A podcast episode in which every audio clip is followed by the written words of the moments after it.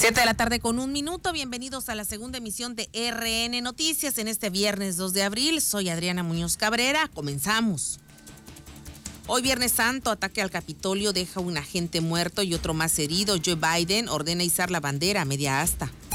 La Iglesia Católica conmemora la pasión de Cristo con misas virtuales o actividades sin público. Postrado, el Papa Francisco ora antes de la humilía de este Viernes Santo en la Basílica de San Pedro. Se dispara la venta y costo de pescados y mariscos en esta temporada de Semana Santa. Frente Frío 47 deja lluvias norte y playas semivacías.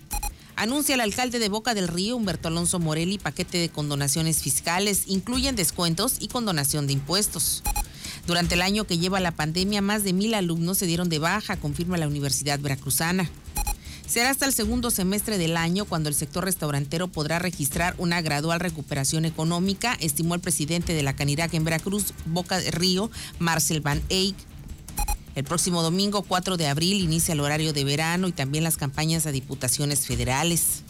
Este 2 de abril es Día Internacional del Libro Infantil en conmemoración del nacimiento del escritor danés Hans Christian Andersen y Día Mundial de la Concienciación sobre el Autismo.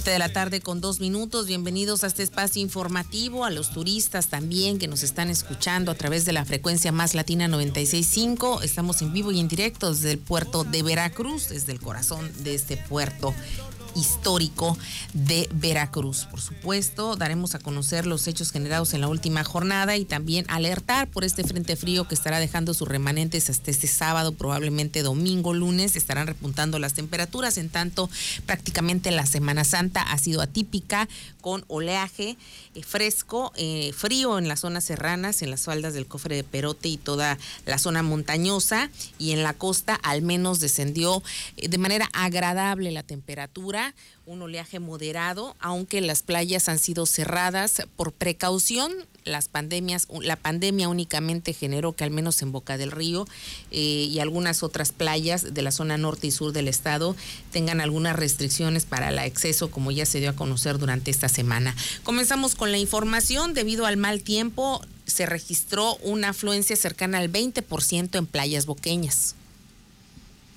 Del Río, la Dirección de Protección Civil valoró que la asistencia en las playas pertenecientes a dicha localidad alcanzó un 20% aproximadamente en este jueves santo de Semana Mayor. Lo anterior es causado y señalado debido a las fuertes rachas del norte derivadas de la entrada del Frente Frío número 47. Así lo dio a conocer el titular del área, Andrés Escalera Pavón. Aunado a ello, en cuestión de vigilancia, las 10 torres que realizan las acciones determinadas para salvaguardar la integridad de los visitantes se mantienen al pendiente de cualquier emergencia que se pueda suscitar en los 14 kilómetros pertenecientes a la localidad boqueña. Por otro lado, se dio a conocer que las y los asistentes están acatando las disposiciones establecidas por parte de las autoridades sin incidentes, por lo que las playas tendrán solamente el acceso de 8 de la mañana a 6 de la tarde. Para RN Noticias te informó Luis Mont. 7 con 4, gracias a Luis Mon. Y bueno, ahí tienen el horario ya en el cual estará permitido el acceso. De verdad, tenga mucho cuidado, independientemente de si hay o no norte, si desconoce las zonas, el mar, los esteros, la playa, si está usted bebiendo, procure no ingresar al agua porque esto genera que se pierda la percepción completa de la realidad y el riesgo por ahogamiento sea mucho mayor. En este sentido, la Secretaría de Protección Civil del Estado, Guadalupe Osorno, señaló que evitar ahogamientos y mantener medidas sanitarias ante la pandemia son dos de los principales objetivos de este operativo vacacional de Semana Santa. Desde hace un mes seguimos la instrucción del gobernador de podernos coordinar los tres niveles de gobierno para activar el operativo de Semana Santa. Si bien sabemos que la pandemia sigue activa, bueno, pues desde ese momento y posteriormente el semáforo que estuvo marcando tanto la federación como el Comité Técnico de Salud a los municipios, pues marcaba la posibilidad de poder tener actividades recreativas lo cual es muy importante para los lugares turísticos, que sabemos que han sido uno de los principalmente golpeados económicamente en el tema de la pandemia.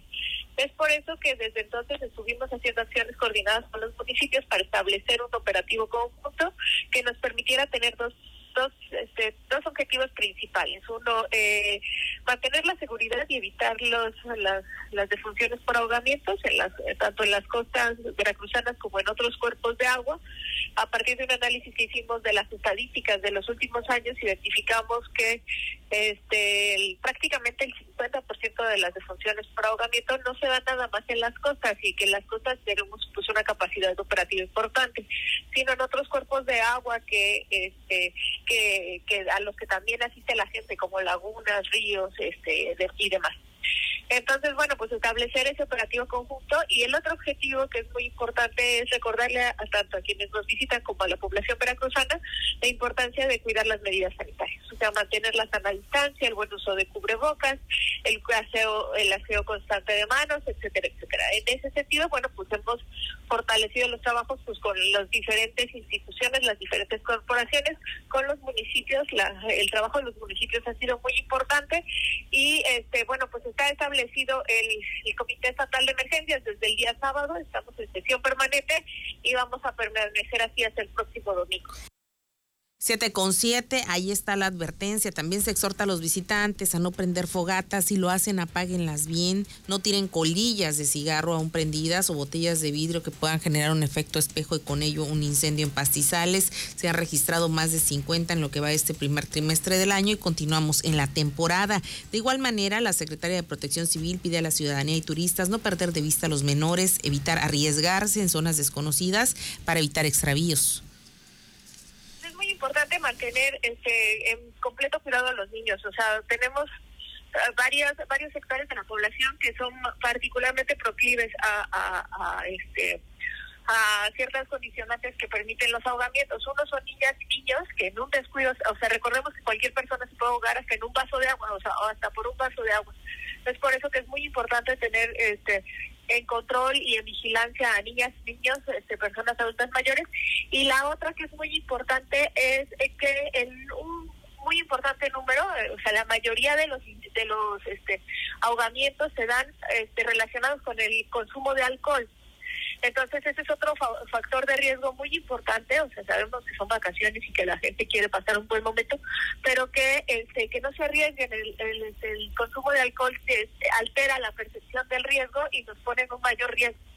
Entonces es muy importante que si que si van a beber no se no se acerquen a los cuerpos de agua. Este alcohol y natación es una pésima combinación y particularmente en el contexto de la pandemia, pues este, no olvidar que la pandemia sigue activa, que si bien estamos en semáforo verde en el estado de Veracruz, pues todavía hay contagios, todavía tenemos casos activos y es muy importante mantener el cuidado de sana distancia. Ahí vamos a estar para recordarles estas medidas, pero este y es más efectivo si partimos de la autoprotección. O sea, si todos, todos nos cuidamos, vamos a tener éxito en esta Semana Santa. 7 con 9 y mire usted esta tragedia que ocurrió en Xcaret, en Cancún.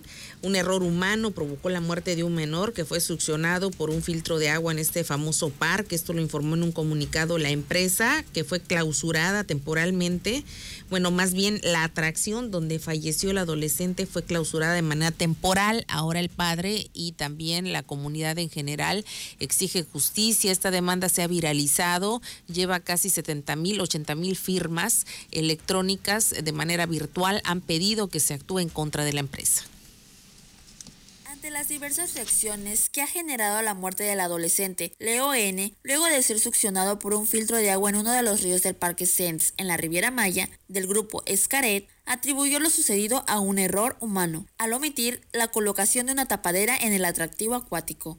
La empresa reiteró que en los más de 30 años dedicada a la operación de parques temáticos y con más de 45 millones de personas disfrutando de sus atractivos, nunca se había suscitado un acontecimiento de esta naturaleza. El adolescente de 13 años y su familia, originaria de Durango, viajó al Caribe mexicano para celebrar su recuperación luego de haber dado positivo a COVID-19. Jugando en el río Salado, fue succionado por un filtro de agua, lo cual le provocó lesiones grandes. Fue trasladado a una clínica particular en donde lograron estabilizarlo pero al día siguiente murió. Mediante un nuevo comunicado, el grupo Scaret expuso que el río en donde ocurrieron los hechos es una atracción de flotación que tiene una profundidad de 60 centímetros y, en condiciones habituales, no representa ningún riesgo para los visitantes. Sin embargo, un error humano ocasionó la falla que condujo a este accidente, tras el cual de inmediato se activaron nuestros protocolos de seguridad y paramédicos de la planta acudieron al lugar para aplicar los primeros auxilios y trasladar al menor al hospital. Se indicó al mencionar que, en todo momento, la familia estuvo acompañada por el personal de SENS y del grupo Scaret. Informó para RN Noticias Kaori Vázquez. Siete de la tarde con 11 minutos. Gracias, Kaori. Así está la situación. Desgraciadamente, esto es lo que ocurrió en estas vacaciones. ¿Sabe que iban a celebrar en familia? El padre, que es cardiólogo, eh, pues pagó este viaje aprovechando la Semana Santa y también para celebrar justamente que su hijo, el hoyo oxiso, había librado el coronavirus. Imagínense usted. Siete con 11, damos un corte y regresamos.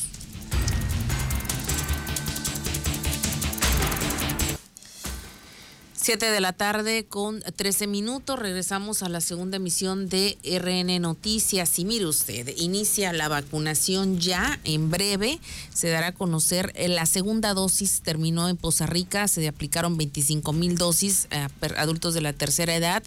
Continuarán con todos los municipios que faltan, localidades y comunidades, particularmente en su mayoría zona rural. Ha dado a conocer esta mañana a RN Noticias, primera emisión, el delegado federal Manuel Huerta Ladrón de Guevara. Esté usted atento a través de las redes institucionales del sector salud, del ISTE, del Instituto Mexicano del Seguro Social, de la Secretaría Federal de Bienestar y medios de comunicación acreditados. No crea noticias falsas. Esté usted atento a qué le decía hace un momento. Bueno, mañana seguramente en el transcurso del día, posteriormente al mediodía, las autoridades del sector salud darán a conocer los pormenores de la logística que se llevará a cabo para el comienzo de la aplicación de la segunda dosis en los municipios donde ya fueron vacunados los adultos de la tercera edad. El delegado Manuel Huerta Ladrón de Guevara ha dado a conocer que hay una logística preparada, detallada específicamente para cada uno de los municipios y pidió que no se desesperen porque el plazo médico para que el fármaco aún continúe haciendo efecto en su organismo entre la primera y segunda dosis puede variar de 21 a 42 días dependiendo laboratorio. Actualmente se han aplicado vacunas de Pfizer y Sinovac en la entidad, pero va a llegar Cancino y va a llegar también un lote de AstraZeneca de manera posterior. Cancino será unidosis. AstraZeneca ha aclarado ya en la Organización Mundial de la Salud y la misma federación a través del gobierno de México que no causa ningún problema a la salud como se ha tratado de relacionar en otros países, particularmente en Inglaterra donde surgió esta vacuna. Así que no habrá ningún problema con AstraZeneca. Más adelante estaremos dándole a conocer los pormenores de lo que detalló a primera emisión de RN Noticias el delegado Manuel Huerta Ladrón de Guevara. Y mientras algunos países están acaparando vacunas porque son creadores de ellas, porque son productores, y otros países como México están viendo la forma de comprar lotes con uno u otro país que produce las vacunas o tiene la posibilidad de comprar más lotes. En otros más se están echando a perder, trabajadores echaron a perder 15 millones de vacunas de Johnson Johnson. La farmacéutica Johnson Johnson informó que retrasará el envío de dosis de su vacuna contra el COVID-19 a las autoridades estadounidenses, después de un error ocurrido en la planta de producción, donde trabajadores mezclaron componentes de dos vacunas totalmente diferentes, formó el diario norteamericano The New York Times. Tal parece que hace dos semanas en las instalaciones de la planta de producción se mezclaron de forma accidental ingredientes de la vacuna AstraZeneca y Johnson Johnson lo cual echó a perder cerca de 15 millones de dosis de Johnson Johnson. Esto forzó a las autoridades reguladas a retrasar la autorización de las líneas de producción de la fábrica. Informando para RN Noticias, Lisbeth Vázquez. 7 de la tarde con 17 minutos. Le comentaba que después de que ayer arribaron al aeropuerto de la base aeronaval de Veracruz más vacunas, otro embarque de vacunas Pfizer contra el COVID-19 para aplicar exclusivamente a las segundas dosis de personal de salud y adultos mayores que ya han recibido la primera dosis, el delegado de bienestar en la entidad veracruzana, Manuel Huerta, ha señalado que este sábado se dará a conocer las fechas y los primeros municipios donde se va a aplicar la segunda dosis.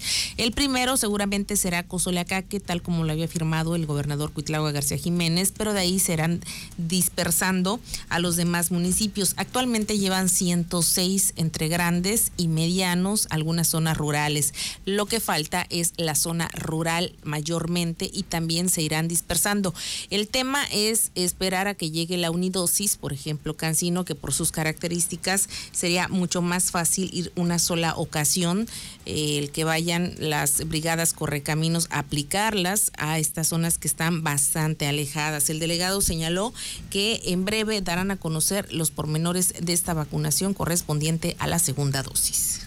En estos próximos días a nivel nacional y se va a poder atender con esta vacuna por sus características de nobleza para el tema del congelamiento, por ser unidosis también, o sea, dosis única, pues los lugares más alejados, inclusive municipios como Minatitlán, que también estaremos ya eh, metiendo en la ruta de la vacuna, o la Choapa, o el Uxpanapa, que son realmente como estados casi esos municipios por su territorio tan extenso y donde la población está muy dispersa en este territorio, pues es una vacuna que es muy apropiada para ellos, porque el despliegue de las brigadas correcaminos es casi como cuando andamos haciendo eh, la visita a las domiciliarias a los inmovilizados. Es un despliegue organizativo que requiere mucha atención porque al final tendrán que ir en un vehículo, doctor, vacunador,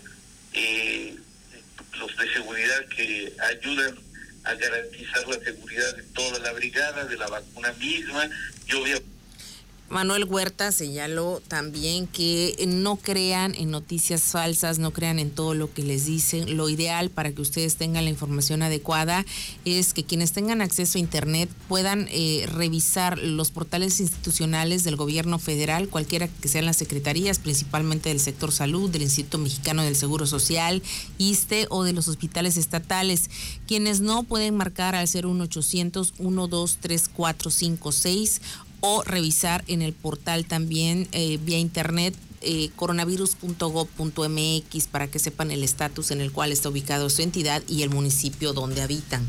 Miembro de la Brigada Correcaminos por mandato de decreto presidencial y por todas las de la ley, pues la vacuna tiene que seguir porque en abril, mayo, junio tiene que seguir el Plan Nacional de Vacunación, julio, agosto, septiembre, y cuando culminemos ya de haber vacunado a todos los ciudadanos, pues ya tendrá que parar ese plan y obviamente eh, estamos ya en la nueva normalidad y ya no tendríamos ningún problema este nosotros. Es decir, vamos a continuar en el Plan Nacional de Vacunación porque es un tema de salud pública.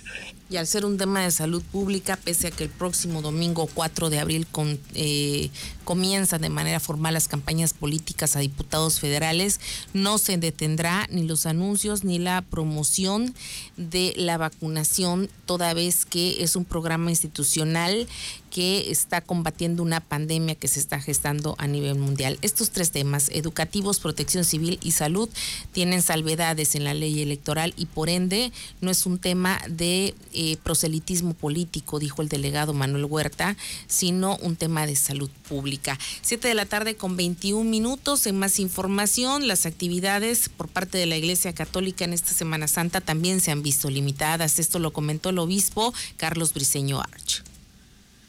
Sí, mira, eh, las actividades eh, este jueves va a ser precisamente ahorita la misa crismal, que es la renovación de las promesas sacerdotales. Por eso nomás convoqué a los sacerdotes de la diócesis y, no a los fieles precisamente para, para evitar este, la aglomeración.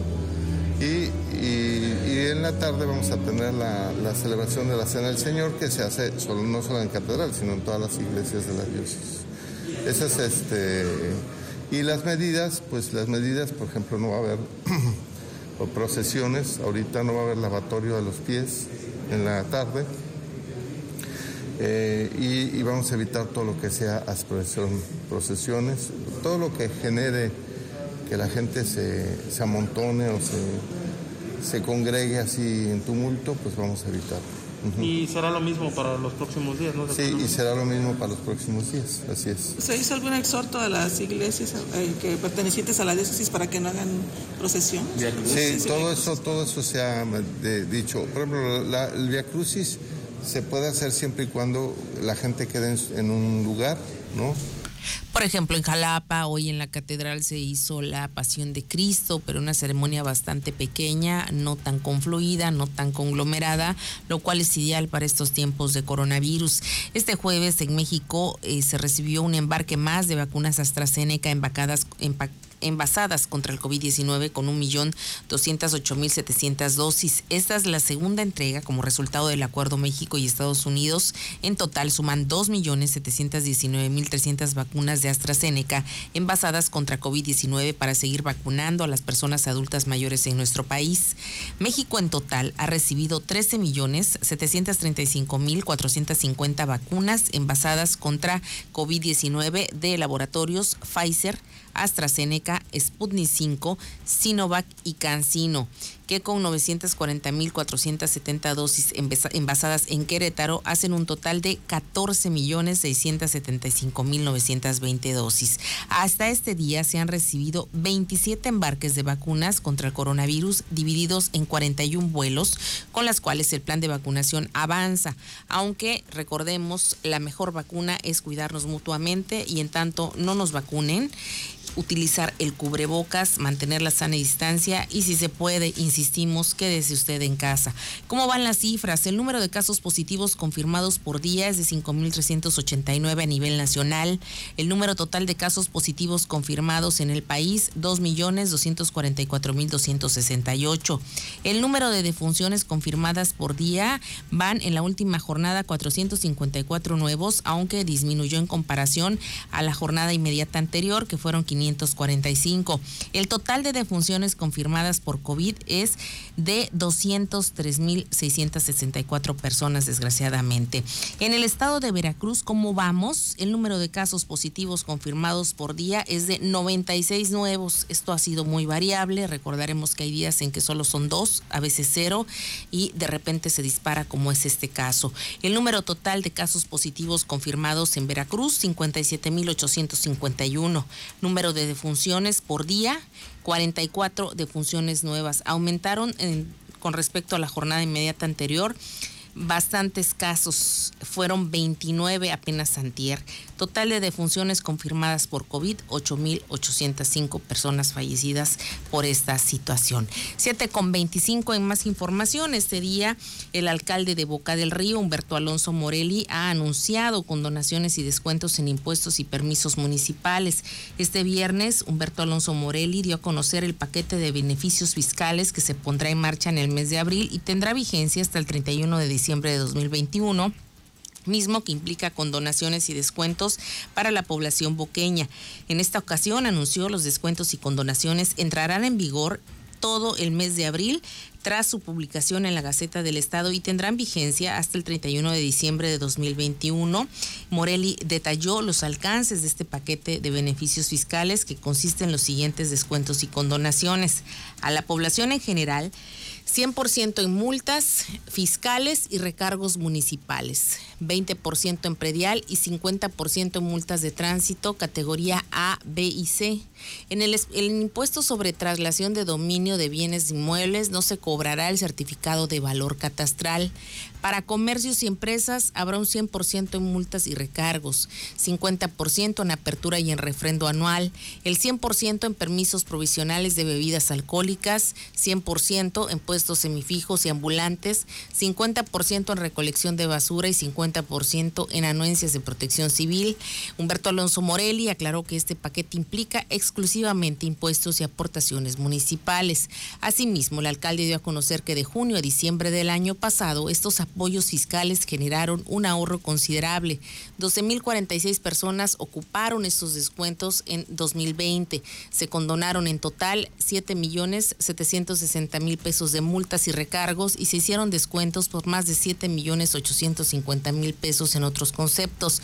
Fue un ahorro total de 15.613.000 pesos directamente para los ciudadanos, explicó el alcalde boqueño Humberto Alonso Morelli. Muy buenos días, espero que se encuentren bien.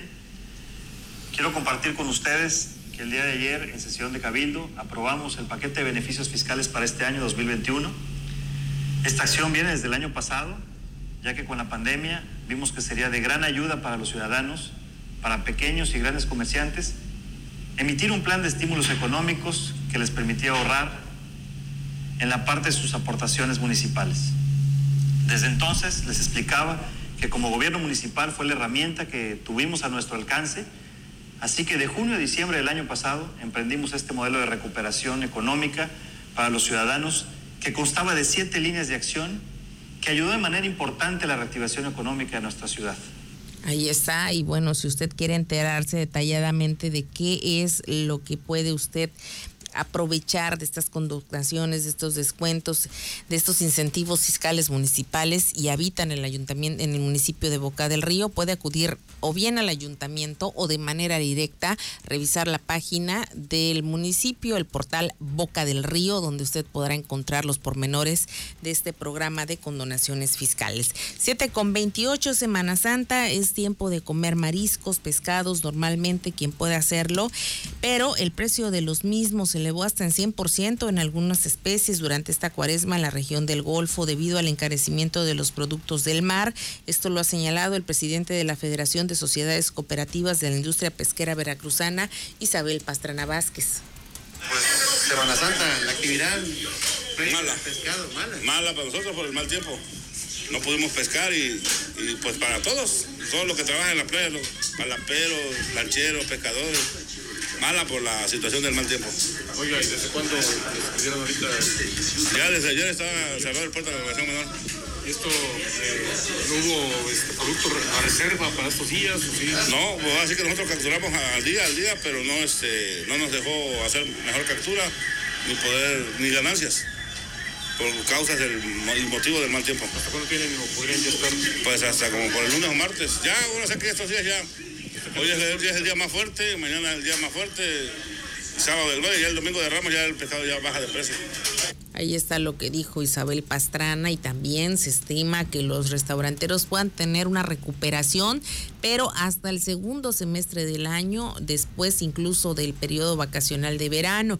El presidente de la Cámara Nacional de la Industria de Restaurantes y Alimentos Condimentados en Veracruz y Boca del Río, Marcel Baney, pronosticó que este primer semestre de 2021 será de altibajos para el sector restaurantero. Segundo periodo del 2021 se prevé una recuperación para el sector que depende del turismo. Usted, que trabaja en el sector del turismo, ¿cómo ve esto, esta expectativa del presidente? Sí, pues bueno, lógicamente sí estamos pues, poco a poco recuperándonos.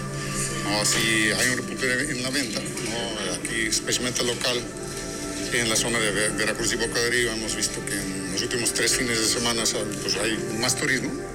¿no? Las- ya, ya vimos que las playas se llenan, los restaurantes están mucho mejor ocupados. Y entonces sí, está, está, está mejorando la venta. Ahorita en Semana Santa pues ya tenemos un- una expectativa tremendo, ¿no? Para que ojalá sí, sí, eh, si Dios quiere nos, nos, nos va a llenar como, como, como debe que ser. ¿no? Los hoteles están bien ocupados eh, y el resultado directo es que también los restaurantes estamos operando mucho mejor, ¿no?